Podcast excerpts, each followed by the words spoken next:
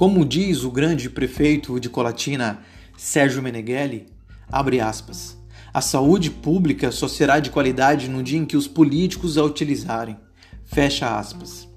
Essa é a mais pura verdade e infelizmente a gente vive essa realidade do caos, do abandono e do descaso. Vemos vereador publicando foto, dando risada com o secretário de saúde, no momento em que os casos de dengue aumentam dia após dia. Vemos obras e promessas eleitoreiras sem planejamento e sem fiscalização. Vemos uma preocupação em mostrar que estão fazendo, do que fazer de fato o que estão mostrando. É sem dúvida um circo onde quem acaba sendo palhaço somos nós, moradores que sofrem diariamente os problemas na saúde pública há anos. Inauguraram um posto, mas esqueceram que tantos outros falta remédio, médicos, enfermeiros, atendentes, agentes, sem falar nos equipamentos velhos, quebrados, cadeiras em estado de ferro velho, sucata. Ou seja, falta respeito.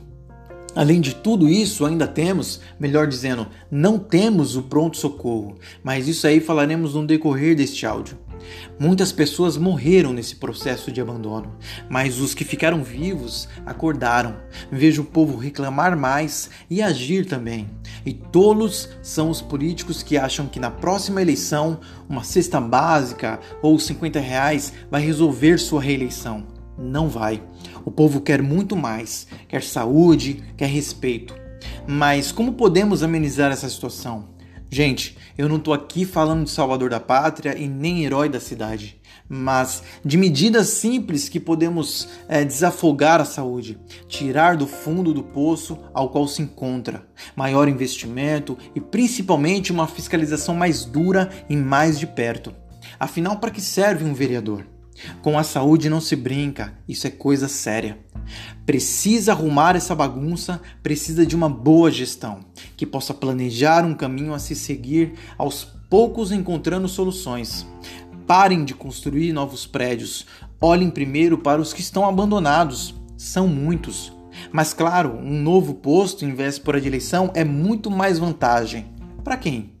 Porque o que o povo quer é ser atendido, quer remédio, quer melhores condições nos postos. Vamos ouvir os moradores, quem sofre e passa por estas dificuldades.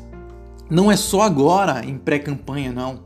Tem que haver mais participação da sociedade para que as soluções sejam melhores.